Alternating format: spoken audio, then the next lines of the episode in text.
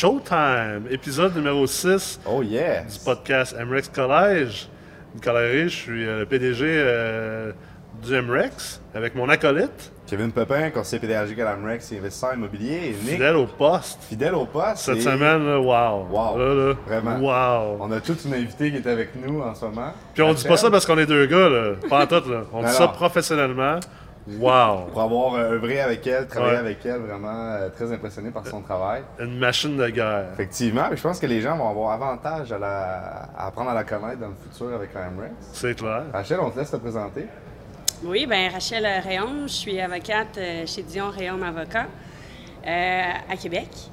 J'œuvre dans deux domaines principaux, l'acquisition d'entreprises opérantes, puis en immobilier également.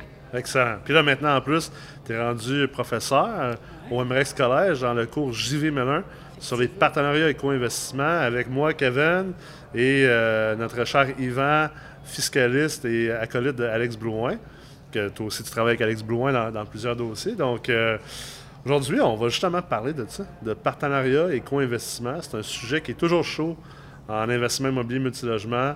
Euh, les gens sont toujours en train de poser des questions sur euh, est-ce que je devrais m'associer ou pas, comment bien s'associer, ça prend une convention d'actionnaire? Bref, il y a toujours mille et une questions. Puis je trouvais que ce serait le fun d'avoir, que c'était le fun de t'avoir ici aujourd'hui avec nous pour nous jaser, surtout du côté légal. Euh, puis les gens pensent souvent à tort que le côté légal, c'est juste de la paperasse, c'est juste des lois. Mais finalement, on se rend compte que c'est beaucoup plus que ça. Fait que parlons un petit peu de, de- de s'associer. Euh, comment tu vois ça, toi, comme avocate euh, en pratique privée au niveau de l'immobilier? S'associer dans une société par action quand on achète un bloc, ça reflète une petite différence que quand on s'associe pour en acheter une société opérante. La convention entre actionnaires, elle va, être, elle va être vraiment différente. On n'aura pas de propriété intellectuelle à, à protéger ou d'achalandage. Ouais. Euh, donc, il ne faut pas se fier aux modèles qu'on peut retrouver sur Google euh, parce que c'est pas des modèles qui sont adaptés pour une société qui euh, œuvre, euh, qui génère du revenu passif. Les Ça, fameux templates qu'on a. On Ouais. voit le monde se passer sur Google. Ben, on peut le zioter pour euh, voir un petit peu euh, à quoi les, les types de clauses peuvent ressembler, mais il faut faire attention que c'est des modèles qui sont dépersonnalisés, Ouais. puis qui euh, sont peut-être pas adaptés à une relation conjointe-conjointe, euh, frère et sœur. Euh, euh, Il y en a un qui va euh, gérer les blocs, il y en a l'autre qui met l'argent. Donc, il faut vraiment faire attention de respecter la, chimie des parties quand on élabore une convention entre actionnaires. Euh, D'ores et déjà, euh, il faut regarder pour qu'est-ce qui est de l'investissement. Quand on achète euh, le bloc, euh, est-ce qu'il y en a un qui met plus d'argent que l'autre? Ouais. Euh, si oui, mais qu'est-ce que ça lui donne? Est-ce que ça lui donne plus d'actions dans le capital action? Est-ce que ça lui donne un taux d'intérêt supplémentaire euh, pour la portion euh, supplémentaire de son investissement, de son avance? Euh, Une prime, autrement dit. Exactement. Est-ce que son, ben, son remboursement de la portion supplémentaire va être remboursé prioritairement euh, euh, euh, à, à- à la portion égale que les actionnaires ont mis? C'est toute, euh, cette mécanique-là qu'il faut faire attention, puis il faut connaître quand on élabore la convention entre actionnaires, euh, entre euh, un ou plusieurs associés là, pour un bloc. Puis tantôt, on, on- je veux dire, j'en- ris un petit peu, là. J'aime ça, euh, j'aime ça rire du- des gens qui veulent faire toujours le. Pas, pas rire, mais tu sais, les gens qui ont la mentalité do it yourself. Tu sais, je, respecte cette mentalité-là de, tu sais, tu veux faire ton changement d'huile toi-même, euh, c'est bien correct. Mais, tu sais, pour moi, en immobilier, la, pire, la meilleure façon, en fait, de perdre 100 000 je le dis souvent, c'est d'essayer de sauver 1000 tu sais. Puis, les fameux templates ou les modèles euh, génériques de conventions d'actionnaires qu'on peut trouver sur Internet, selon moi, c'est une grave erreur de, de s'associer en utilisant ça parce que, tu sais, tu as un peu abordé le sujet par rapport aux, technicalités, aux choses qui peuvent être spécifiques à ce partenariat-ci, mais également, corrige-moi si je me trompe, mais tu sais, d'aller établir ou d'écrire une convention d'actionnaire, il y a un côté très fort humain derrière ça. Ça nous permet de défricher beaucoup de choses pour pas se chicaner plus tard. Moi, je dis souvent à mes partenaires justement que le, le- en fait, c'est pas la convention en tant que telle, hein, c'est le processus Ouais. de la convention qui est extrêmement important. Ça révèle beaucoup de choses. Puis justement, des fois, on peut apprendre à connaître un individu juste dans le processus. là. C'est clair. À plusieurs niveaux, euh, dans, dans des dossiers euh, lé- légaux, le- la portion juridique est infime à comparer la portion humaine derrière ça, la portion humaine derrière ça. Euh, Dans, dans les conventions entre actionnaires, dans le domaine immobilier, il faut regarder plusieurs choses. Un, il faut regarder est-ce qu'on attend une prestation de travail de la part d'un des deux ou des autres actionnaires? Jus de bras. Exactement. Euh, si oui, il faut le prévoir parce qu'il y a des clauses de retrait des affaires euh, qui sont des clauses de base là, euh, dans, des, dans des conventions de, de sociétés opérantes, les clauses de retrait des affaires, premièrement, ils vont être beaucoup plus longues que dans une société où est-ce qu'on a du, qui génère du revenu passif. Donc, on n'aura pas la clause de retrait des affaires pour non-concurrence. En immobilier, c'est pas applicable. Euh, on ne va pas avoir euh, de, de, de, clause de retrait des affaires pour, euh, justement, si on donne à 100% la gestion de, l'immeuble à l'externe, bien, on n'aura pas la clause de retrait des affaires pour cause qu'un actionnaire ne remplit pas les tâches auxquelles il, s'était engagé de remplir. Donc, c'est passif. Donc, il y a des technicalités par rapport à, à, des clauses standards comme ça, retrait des affaires. Mais il y a aussi des clauses particulières qu'il faut vraiment regarder la relation entre les parties. Par exemple, tu sais, la fameuse clause shotgun. Elle est super populaire. je pense que le nom est, est, très flasheux. Puis euh, on ça fait Wild Wild West Cowboy. Exact, exact. L'application est plus, est, plus est plus drastique comme avant, où est-ce qu'on met une enveloppe sur la table, puis on l'ouvre, puis la, la plus euh, haute euh, le, remporte. C'est plus ça. Par contre, avant qu'un professionnel recommande une clause shotgun, il faut regarder, bon, ben les parties ont-ils une situation financière semblable? Sinon, ben un instant, il y en a un qui va être drastiquement désavantagé. Ben oui. Ensuite, on va regarder, est-ce qu'ils détiennent des actions euh, de manière semblable? 50-50 ou c'est un 70-30? Si, c'est un 70-30, 80-20, l'instant, il y en a encore un qui, part avec deux prises. oui.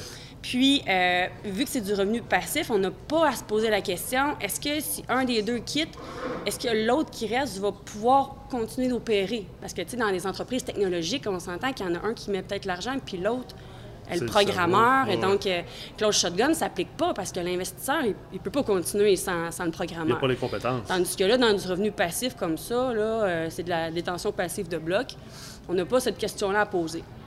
Mais ça va plus loin que ça conjoint-conjointe, en cas de séparation, est-ce que vous voulez avoir euh, un peu cette soupape de, de, sûreté-là qui dit, bon, ben parfait, c'est du revenu passif, ça se gère tout seul, puis au pire, c'est pour nos enfants euh, qu'on crée ce patrimoine-là. Euh, pas besoin d'une clause shotgun. OK, peut-être, mais tu sais, divorce, là, puis le monsieur, il part avec euh, une autre madame, puis la madame est fâchée, puis il n'y en a plus question. Comment ça que c'est le monsieur qui part avec la madame? Ben, ça fait que le contraire, là, je, vais, je vais prêcher ma paroisse, là, Puis là, par exemple, ben, ça peut être une clause qui, peut refléter là, toute sa pertinence. Ouais. Il y a aussi une clause qui n'est pas d'application automatique, c'est le droit d'entraînement. Donc, ça, c'est, ça se prête pas, ou en tout cas, euh, surtout de réserve, là, euh, quand on est 50-50. Ça, c'est quand on va voir un majoritaire puis un minoritaire. Mettons, là, une société monte un gros parc immobilier. Puis là, arrive un, autre investisseur, puis il dit ben, écoute, euh, moi, je veux pas acheter juste tel immeuble, je veux tout. Ouais. Bien, tu as l'actionnaire qui est à 70% par exemple, tu as l'autre à 30 70, il est proche de la retraite. tu sais, 30, il n'y a pas les moyens de racheter son actionnaire au complet. Puis le 70, il dit Écoute, si tu m'achètes pas, moi je vends et je t'entraîne dans la vente. Ouais. Tu sais, c'est assez drastique comme, euh, comme processus. C'est sûr qu'il va avoir un droit de premier refus. Là, euh, si, euh, le 30% est capable de se financer, parfait, ils vont, il va contrecarrer la, vente à l'externe. Mais s'il n'est pas capable, au moins le 70, il n'est pas emprisonné dans une relation d'affaires qui a hâte de se libérer. Là c'est ça, c'est surtout des problèmes quand il y a des déséquilibres entre les actionnaires. Quand tu as des actionnaires qui ont beaucoup plus de moyens financiers ou plus de pouvoir, c'est là que ça peut créer des, problèmes aussi. Exact, exact. Puis ça, ben, des fois, on ne le voit pas tout le temps dans les conventions, mais qu'est-ce qui est de la contribution financière? On va se dire, bon, ben euh, parfait, on va contribuer financièrement euh, à la société selon la détention de nos actions 50-50. On a besoin de 100 000, 50 000, 50 000. Mais si tu n'as pas les clauses qui disent parfait, mais si tu n'as pas l'argent à mettre le 50 000, t'es-tu en défaut ou c'est pas un défaut? Euh, donc, parce qu'à un moment donné, dans d'autres cas, là, c'était d'une société opérante, on ne pouvait pas se faire financer à l'externe, puis euh, les deux actionnaires n'avaient pas l'argent. Bloqué. Bloqué, puis euh, les deux sont pas en défaut parce que la convention était muette à cet effet-là. Mais tu sais, c'est- il faut poser des questions, il faut s'asseoir. Une convention entre actionnaires, là, c'est pas sur le coin d'une table. C'est une rencontre, une longue rencontre. euh, puis c'est plate, c'est comme, euh, C'est comme une consultation euh, psychologique. Là. Ben oui, mais aussi, je- des fois, je, je compare ça à des assurances-vie. C'est comme hey, parler de ta chicane future ou tu sais, Ouais. euh, parler de ton divorce futur. Là. On va le prévoir. là. C'est pas super le fun. On n'a pas mais- Mm. naturellement envie de faire ça. Mais en même temps, je pense que tu sais, les gens qui, qui veulent s'associer, qui veulent monter des affaires ensemble, ça leur prend cette maturité entrepreneuriale-là, cette maturité euh, d'être capable de s'asseoir et de dire, tu sais, ça ne me tente pas d'avoir ces discussions-là, elles sont pas le fun, on s'entend. Mais ça vient avec le métier, tu sais, c'est un peu comme, je le répète souvent, moi quand j'étais joueur de hockey, là, ça, me, ça me tentait pas de m'entraîner six jours par semaine, et une journée que ça me tentait pas, là, ça me tentait pas de peser ce que je mangeais, puis de manger de la viande chevaline, puis euh, manger exactement trois quarts de tasse de riz basmati, là, pendant que mes chums étaient en train de se manger des poutines au Ashton, mais ça vient avec le métier. Qu'est-ce que, Ah je, ouais. qu'est-ce que tu veux que je te? Tu sais, Ça, ça fait partie de la game. Puis même que, euh, justement, encore plus en application immobilier, on a la clause de rachat d'actions. Ouais. Et en immobilier, on vient établir la valeur de l'immeuble, probablement établir la, la- la valeur des actions qu'un actionnaire va quitter.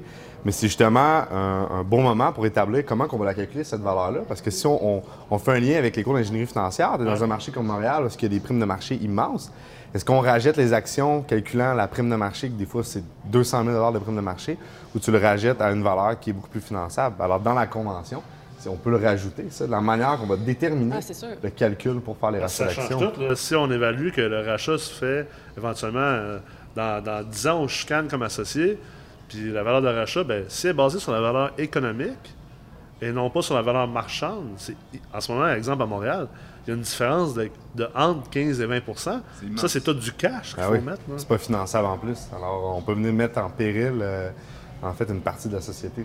Ah ben c'est sûr que dans une convention, il y a la clause de la valeur des actions, puis des modalités de paiement là, quand il y a un achat ou un rachat d'actions. là. Mais effectivement, euh, c'est sûr et certain que la clause va être rédigée différemment encore que dans une convention avec une société opérante, parce Ouais. que là, l'achalandage, à moins que ça soit une très grosse société immobilière, elle n'a pas nécessairement la même valeur qu'un achalandage dans un bureau comptable. Ouais.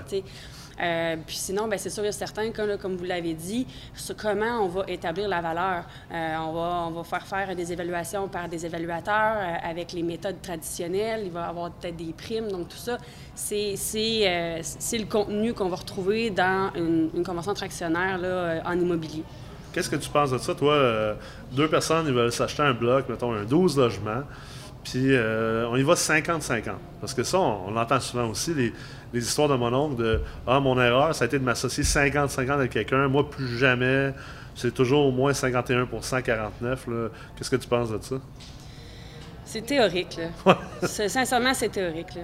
Euh, tu peux être 50-50 avec quelqu'un, puis euh, ça va très bien se finir. Ouais. Tu peux être 49-51, puis ça peut aussi très mal finir. Euh, c'est vraiment... euh, c'est dépend propre pas à chacun. Ça dépend pas juste du pourcentage, parce que tu pourrais avoir différents types d'actions. Tu pourrais avoir, exemple, peut-être plus de contrôle en ayant moins d'actions, mais des contrôles, Ah. des actions qui ont plus de. Effectivement, de dans un capital action, euh, il y a différents types d'actions, qu'on- catégories d'actions qu'on peut Ouais. prévoir, des super votantes, euh, des privilégiés, euh, des financements, euh, des ordinaires, des assurances-vie. Ouais. Bref.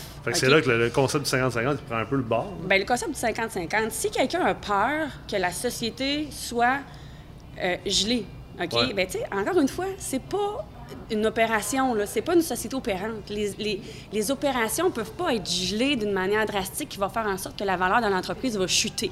On reste en immobilier, OK? Donc, si quelqu'un a peur d'être 50-50, c'est sûr et certain que si toutefois les circonstances peut justifier la rédaction d'une clause shotgun, on peut le faire, puis comme ça, on le sait qu'à un moment donné, si notre relation est plus viable à court terme, il y a manière de se séparer de, assez rapidement. Ouais. Mais c'est pas à cause que tu es 50-50 que il n'y a plus d'ici possible advenant une problématique quelconque. Ouais. C'est pas... euh, Puis, tu sais, les histoires de mon oncle, là, que, tu sais, euh, il y en a un qui, ça va, été, ça va avoir été super bien, il y en a l'autre qui va avoir vécu l'enfer. Mais je dois dire que quand une vente d'action intervient, s'il n'y a pas de chicane OK, dans, dans, dans la relation avec les actionnaires, c'est très rare qu'on va appliquer les modalités telles que prescrites par la Convention, parce que peut-être que la Convention date d'il y a sept ans, puis qu'aujourd'hui, c'est des, des circonstances totalement différentes, puis qu'on va convenir, OK, ben regarde, on va garder un solde de prix de vente qui va représenter 15 de, de la valeur pour euh, m'assurer que euh, tu m'aides dans la transition ou que tu me garantisses les représentations garanties ou patati patata. Là. Une sorte de renégociation Exact. un peu soft, là, de bonne foi. C'est bien correct. Ouais. C'était pas prévu dans la convention, mais euh, comme je dis, les circonstances.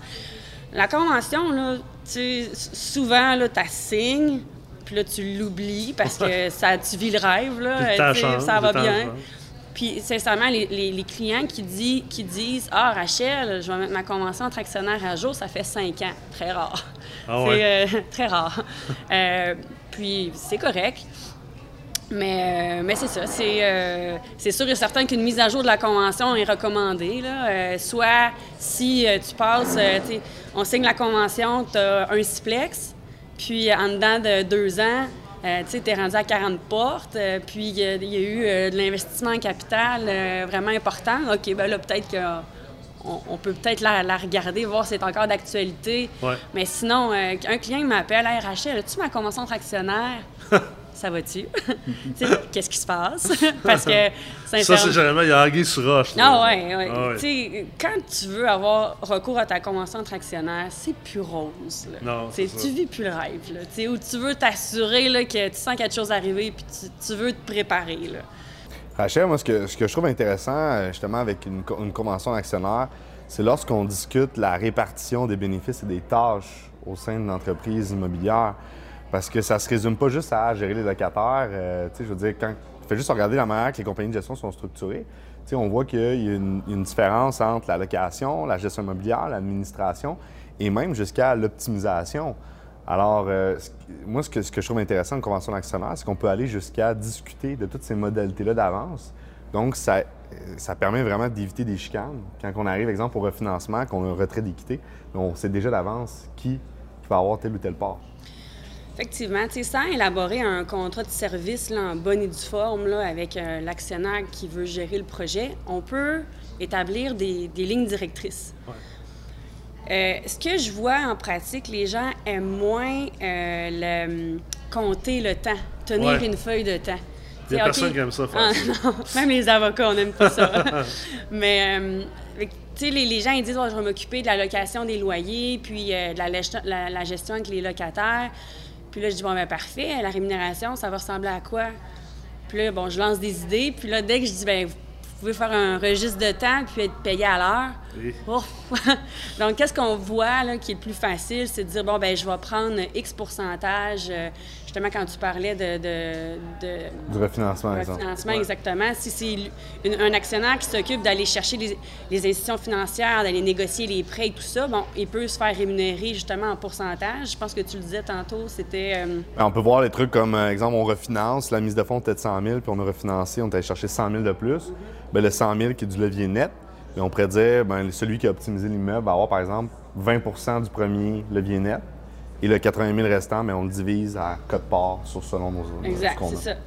Ou euh, sinon, euh, euh, par loyer vendu, euh, par, euh, pas vendu, mais loué, justement, ou le taux de vacances. Ouais. Tu sais, on peut voir des, de ce type. On peut jongler entre plusieurs euh, types de rémunération parce que ben, euh, l'actionnaire qui veut prendre une gestion globale va avoir plusieurs chapeaux puis doit être rémunéré à, à sa juste valeur là, Ben sur oui. son apport. Absolument. Puis tu sais, ça, ça peut amener des, des très mauvaises situations euh, de ne pas bien rémunérer le monde. là. Moi, je suis le premier à vouloir bien rémunérer tout le monde parce que, euh, tu sais, j- j'ai un exemple en tête en ce moment d'une d'une société immobilière où le- le- un des actionnaires est en charge de toute la gestion de l'administration. Puis il se fait payer des peanuts finalement. Puis qu'est-ce qui arrive? C'est que tout le monde est très excité au début pour avoir acheté plusieurs portes. Là, on parle des centaines de portes. C'est- le fun. là. Mais tu sais, des centaines de portes, là, quand tu gagnes euh, 20 000 par année pour les gérer ou 25 000, là, ça fait pas des enfants fort fort. Puis ce que ça fait, c'est qu'éventuellement, ben, la personne qui, qui se trouve à gérer tout ce, ce- parce qu'il y a beaucoup de troubles à gérer, c'est une business assez lourde à gérer. Là, on parle de 200-300 portes, là. il gère tout ça, puis il gagne 20 000 par année. Oui, OK, dans, dans- dans 15 ans, il va être millionnaire à cause de, de la capitalisation de l'hypothèque, puis à cause de l'appréciation de l'immeuble. Mais pendant ce temps-là, là, c'est un, un crève-fin. Puis, à un moment donné, il y a de la culpabilité qui commence à s'installer, il y a de la, de la jalousie, il y a de l'agression, puis c'est là que justement Ouais. des, des mauvaises chicanes. Fait que même si tu as une bonne convention d'actionnaire, si les paramètres qui n'ont pas été établis justement pour euh, combien qu'on rémunère l'actionnaire qui gère, administre les immeubles, comment qu'on combien qu'on rémunère euh, la société qui trouve les, opportunités également. Euh, parce que tu sais, on parle de administrer la société, ça vaut quelque chose. Ouais. Euh, je pense que aussi trouver les opportunités et gérer le processus d'acquisition, ça a une valeur également. Donc, s'assurer de bien rémunérer nos autres associés dans le projet pour éviter justement des problèmes plus tard. tu sais. Mais ça aussi, encore, c'est euh, vraiment une question hu- d'humain. Ben oui, Parce qu'il y en a qui vont. Il y en a, qui sont plus cartésiens que d'autres. Puis Ouais. ils- eux, euh, ils vont aimer que ça soit très clair. Ouais. Puis tel type de tâche mérite tel, tel- tel- tel type de rémunération. Par contre, les personnes qui aiment ça pas compliqué, ils vont y aller vraiment plus drastique, puis ils vont dire, ben regarde, on a X, on a X, de, euh, X montant de bénéfices nets, X est attribué pour toutes tes tâches. Ça. Sauf que, par exemple, il faut faire attention. Je veux que la description de tâche soit la plus précise possible, parce que c'est comme un petit peu un forfaitaire Ouais. ben qu'est-ce qui est in- qu'est-ce qui est inclus et qu'est-ce qui est exclu dans le forfaitaire? Parce que si euh, euh, c'est pas assez précis ben toi tu pensais avoir un clé en main en considération d'une ré- d'une d'une rétribution un peu tu sais euh, Ouais. clé en main forfaitaire Fait que si là il y a de l'incompréhension qui s'installe puis il y a de la déception de la part de l'autre associé ben là c'est là où est-ce que la- les, les problèmes peuvent commencer ça ramène sur le point de la communication. Finalement, tout ça sert, oui, la protection, oui, à empêcher des choses, mais ultimement, ça nous oblige, comme actionnaires, comme associés, comme partenaires, de bien communiquer, puis de bien établir les voies de communication pour pas qu'il y ait de, de mésententes, puis de, de- de- Je pensais que Kevin allait faire telle, telle affaire pour tel montant, puis finalement, ben, je suis déçu parce qu'il le fait pas, mais lui, il ne savait pas. Lui, il pensait qu'il allait faire d'autres choses. C'est vraiment une question de communication, finalement. Oui, puis sincèrement aussi, qu'est-ce qui est important de comprendre? Les gens, et des fois, ils disent euh, Ah, ben si j'avais une convention fractionnaire. euh, Tout aurait été réglé. Ouais, il faut faire attention, OK? si chicane, il y a lieu d'avoir, là, elle, elle aura lieu, OK? Ouais. Euh, la convention vient pas euh, euh, enlever tout risque de malentendu, OK? Parce que le pire contrat va être le contrat le plus précis du monde, OK. Il est impossible de prévoir toutes les éventualités. Ça, ça se fait pas, OK? Euh, donc, à- il faut, faut pas partir avec la prémisse de base que la convention va tout prévoir, Ouais. parce que, j'avais des clients, eux, c'était deux frères, il y avait un parc immobilier, puis ils voulaient prévoir, chacun, je pense, avait trois, quatre enfants. OK. Là, chacun voulait prévoir qu'en cas de décès, les actions étaient léguées à tel enfant, puis si tel enfant avait des petits-enfants, là, là, c'était Ah. Un, un méchant triple. Ah ouais. Là, j'ai dit, écoutez, messieurs, là, aller trop précis comme ça, ça fonctionne pas, là. Ça, ça peut engendrer des conflits Ben oui. avant même de commencer. Ben, les enfants avaient même pas 10 ans. À un moment donné, là, tu sais, Là, faut tu vois être, que le processus, il faut être réaliste, là. Et- Ah ouais. ben, je comprenais le souci d'équité. Ouais. OK? Puis le souci de, de, de faire bénéf- bénéficier la famille. Ouais. Puis ça, l'esprit familial, tu sais, il n'y a rien de plus beau. Mais il faut laisser une marge de manœuvre, là, selon moi. Puis peut-être que notre avocat va vous dire le contraire parce que c'est les croyances personnelles encore de chacun. Ouais. Mais le souci de trop vouloir prévoir d'avance, puis le souci de, pré- de précision peut avoir un effet. euh, exactement, où- faut, faut trouver comme une espèce d'équilibre entre rien faire, rien préparer, Mm-hmm. puis faire toute sa gueule, puis aussi de peut-être aller trop loin, puis trop Exact. pointu, puis à un moment donné, euh, des points, ça va sur les i, puis on barre l'été, mais euh, on commence pas à mettre des points sur les s, puis les Non, i non. plus. Là. C'est ça. Fait que c'est- drôle de dire qu'une convention, c'est un outil qui doit être complet mais flexible. Ouais. C'est comme un avocat va toujours, va toujours te dire gris, là. C'est la même chose pour une convention entre actionnaires. Euh, il faut que ça les, les- il faut avoir les, euh, les, les clauses de base. Ça va Ouais. de soi. Il faut que ça soit adapté au milieu immobilier. Euh, il faut comprendre la relation entre les parties pour voir s'il y a des clauses supplémentaires qui pourraient s'avérer pertinentes. Il faut rester ouvert d'esprit dans la rédaction, éviter d'être trop précis. Puis, euh, de... Mettre un peu son ego de côté aussi. Là.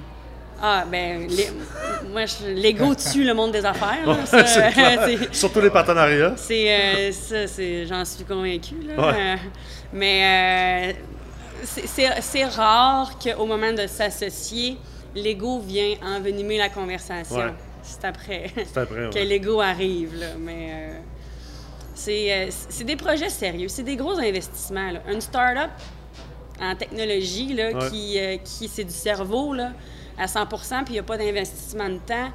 Je comprends que peut-être la convention va venir l'année prochaine. OK? Ouais, ouais. Mais là, tu es en train de me dire que tu vas aller cautionner un prêt de 600 000 pour acheter un bloc, puis tu n'es pas capable de payer 1000 pièces une convention. Ça fait dur. Un instant, là. Ah ouais. Ben, moi, je trouve que ça fait dur, là. honnêtement. Là, les gens sont là, puis j'en pogne des fois. Là, ah, c'est quoi ton ambition? Puis là, ils me disent, euh, moi, je vais avoir 1000 portes. OK, tu vas avoir 1000 portes. Parfait. Qu'est-ce que tu fais en ce moment, aujourd'hui, pour arriver là? Ah, ben là, euh, je me suis trouvé un associé. Parfait. Avez-vous une convention d'actionnaire? Convention de souscription d'actions? Ben non, on est allé s'enregistrer euh, au registre d'entreprise, ça coûtait 320$. piastres.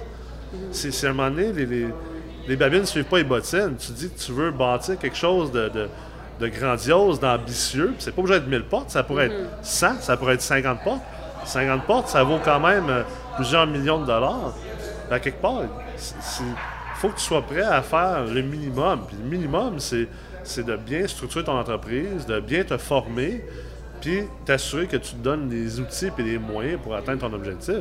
Sinon, c'est pas sérieux pantoute. Hein.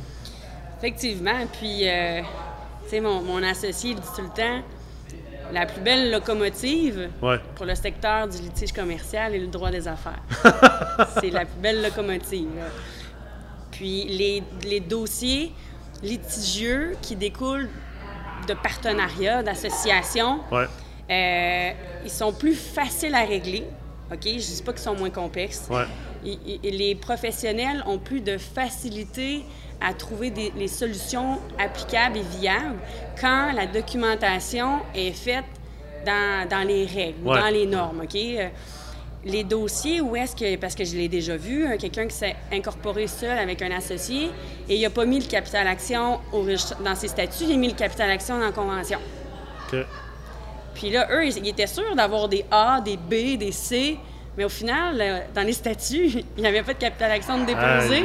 C'était dans la convention entre actionnaires qu'il avait rédigé lui-même. mais ça, là, Wow. c'est super pour mon secteur litige. Wow. C'est super. pour les, les sceptiques qui disent Ouais, mais là, un avocat ou un avocat qui, parle de convention d'actionnaire parce qu'il veut nous vendre ça 1000, 2000 pièces et tout ça, là, c'est bien plus payant à faire du litige pour vous autres après parce qu'il n'y a pas eu de convention d'actionnaire. là. Ah oui, parce que là, il faut interpréter. Ah. C'est long à interpréter. c'est clair. Fait que s'il y a un conseil à tout le monde aujourd'hui qui écoute, là, c'est arrête, faites pas l'erreur de chipper sur la base. Chipez pas sur le bas de votre pyramide, sur le- votre solage, votre fondation. Parce qu'après ça, là, peu importe la, la- la grosseur puis l'ampleur de la maison, puis les œuvres d'art que vous allez mettre dedans, puis les, les- toute la décoration d'intérieur, si vous êtes sur un solage qui est mou, c'est sûr que ça va planter. Puis dans les partenariats et co-investissements, c'est un outil super puissant de s'associer pour acheter plus gros, acheter plus vite, mais tu ne payes pas sur des affaires comme convention d'actionnaire. Non, non. Ça, c'est. Ça le dit, là, c'est une économie de bout de chandelle. Ouais, carrément. Puis, euh, si- peu importe votre professionnel, tu sais, puis souvent avec notre professionnel, notre avocat, on a une bonne relation, on le connaît, c'est un ami de, un ami d'un ami ou quoi que ce soit. Quelqu'un me dit, Rachel, j'ai une convention entre actionnaires, euh, mais gars, on est serré, euh, c'est un flip, euh, mais on veut être bien seté. Parfait.